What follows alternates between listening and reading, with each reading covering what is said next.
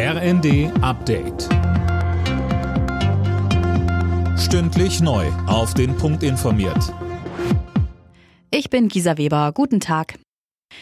Grünes Licht für schwere Waffenlieferungen an die Ukraine. Der Bundestag hat den entsprechenden fraktionsübergreifenden Antrag beschlossen.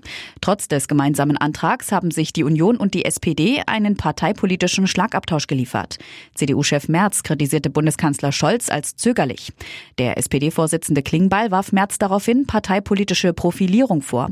Aber, so Klingbeil. Es ist richtig und wichtig, dass es hier aus der Mitte des Parlaments ein klares Signal an Wladimir Putin, ein klares Signal Signal an die Menschen in der Ukraine gibt, dass wir auf der richtigen Seite der Geschichte als Deutscher Bundestag stehen. Zugewanderte sollen in Deutschland leichter an Jobs kommen. Dafür haben sich die Integrationsminister der Länder auf ihrer Konferenz ausgesprochen. Sie fordern von der Bundesregierung beispielsweise Berufsabschlüsse besser anzuerkennen. Die Inflation in Deutschland steigt weiter an, auf voraussichtlich 7,4 Prozent im April, so das Statistische Bundesamt. Das wäre der höchste Stand seit Herbst 1981. Mehr von Linda Bachmann. Am stärksten sind die Preise für Energie gestiegen und zwar um mehr als ein Drittel im Vorjahresvergleich. Grund für den starken Anstieg ist laut den Statistikern vor allem der Ukraine-Krieg. Allerdings schwächt sich die Teuerung hier etwas ab. Im März lag die Inflationsrate für Heizöl, Sprit und Co. noch bei fast 40 Prozent.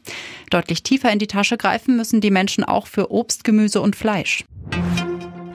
TUI will schon bald weitere Kredite aus dem staatlichen Rettungspaket zurückgeben. Das hat TUI-Chef Houston im Handelsblatt erklärt.